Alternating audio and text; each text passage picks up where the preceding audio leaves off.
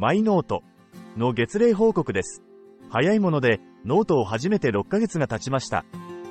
この月例報告は、過去記事を手がかりに自己分析をすることで、次月の指針とすることが目的です。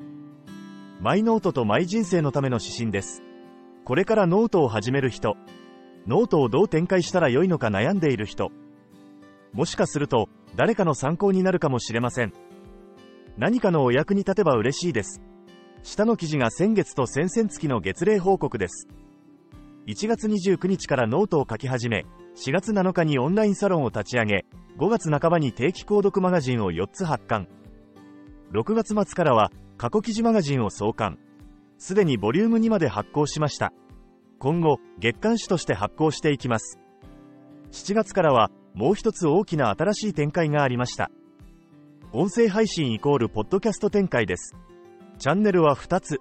Spotify とスタンド FM です。収録配信に加えて、7月末からは週2回のレギュラーライブを始めました。ポッドキャストとライブ配信を始めたのには理由があります。言葉を文字と声で発信する。言葉は視覚と聴覚を通して私以外の脳へと到達する。文字配信と音声配信の二刀流は私の情報発信にとって不可欠のスタイルです。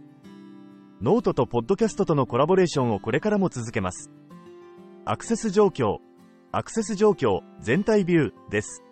ノートを初めて180日の全体ビューの推移、累計です。ポッドキャスト展開に比重が置かれたこともあって、やや山がなだらかになっていますが、引き続き、ノートを初めて1週間後に下の記事に書いた通りの展開となっています。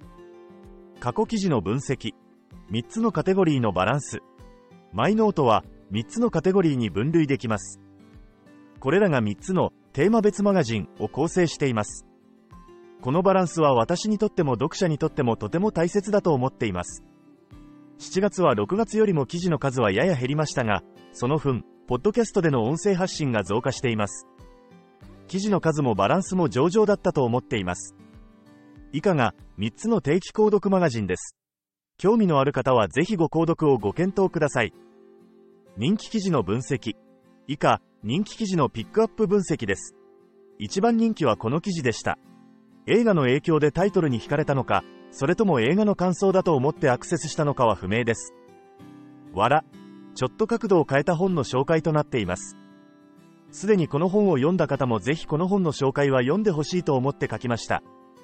ポッドキャストによる音声配信は、やはり気になる存在のようです。7月6日にリリースされたスレッズ。この日から10日間ほどはスレッズ祭りでした。ポッドキャストの番組紹介です。ノートからのリスナーとポッドキャストからのリスナーと微妙な融合が進んでいるような感触があります。オンラインサロンはやはり気になるようです。ノートメンバーシップの活用事例としても関心を引いているのかもしれません。そして音声記事。これまで通り、ノートにも音声記事を投稿しています。ポッドキャストで独自に配信するエピソードについても、ノート記事と直接関連するものについては、ノートの音声記事として投稿しています。私がポッドキャストにハマったのは、必然だったという話。私は、ノートとポッドキャストのコラボレーションが、これからの SNS の形になると思っています。そして、過去記事マガジン。オンライン月刊誌です。単体の有料マガジンとして、今後の需要が見込まれます。この記事は応募企画。シャープ私の学び直しに参加しています。今後、応募企画にも積極的に取り組んでいきたいと思っています。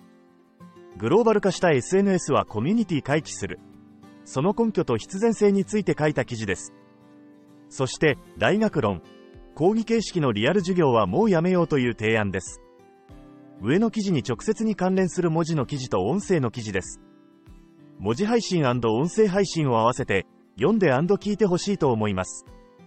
この下の2つは、ぜひ読んでほしい記事です。とても大切な視点だと思っています。8月に向けて。ということで、7月までの6ヶ月間の振り返りでした。8月は北海道も暑い日が続きますが、夏バテすることなく、文字配信と音声配信の二刀流をシナジー展開していきたいと思います。引き続き、ノート生活、そしてポッドキャスト生活を一緒にエンジョイしましょう。小、ネイ、ゴー、オン、オンラインサロンへの参加も引き続き募集しています。